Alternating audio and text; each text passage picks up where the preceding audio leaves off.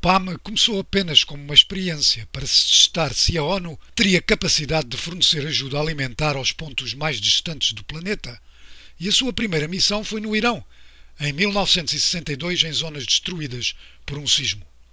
Em 1965, ganhou estatuto permanente e é tida como a maior organização humanitária do mundo.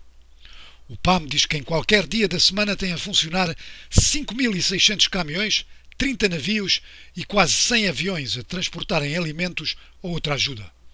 O ano passado prestou ajuda a 97 milhões de pessoas, o maior número desde 2012, em 88 países. Em 1989 fez a sua maior entrega aérea de ajuda da história. 20 aviões de carga voaram três vezes por dia para transportar um milhão e meio de toneladas de alimentos para o Sudão. Atualmente, o PAM está envolvido em seis operações alimentares na República Democrática do Congo, Nordeste da Nigéria, Sahel, Sudão do Sul, Síria e Iêmen.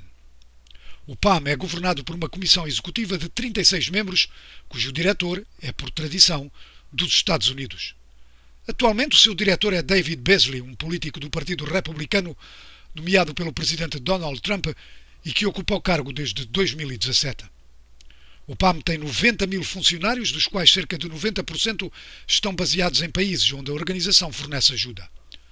O Programa Alimentar Mundial é financiado por doações voluntárias, principalmente de governos, mas também de companhias e doadores privados. Em 2019, angariou 8 mil milhões de dólares. Os Estados Unidos são há cerca de 30 anos os principais doadores, tendo contribuído o ano passado com 3.366 milhões de dólares desse total de 8 mil milhões. Este ano, até ao passado dia 3 de outubro, a contribuição americana tinha sido de 2.730 milhões de dólares. O Prémio Nobel da Paz dá ao galardoado um milhão de dólares. Não é muito no orçamento do PAMA, mas certamente que ajuda.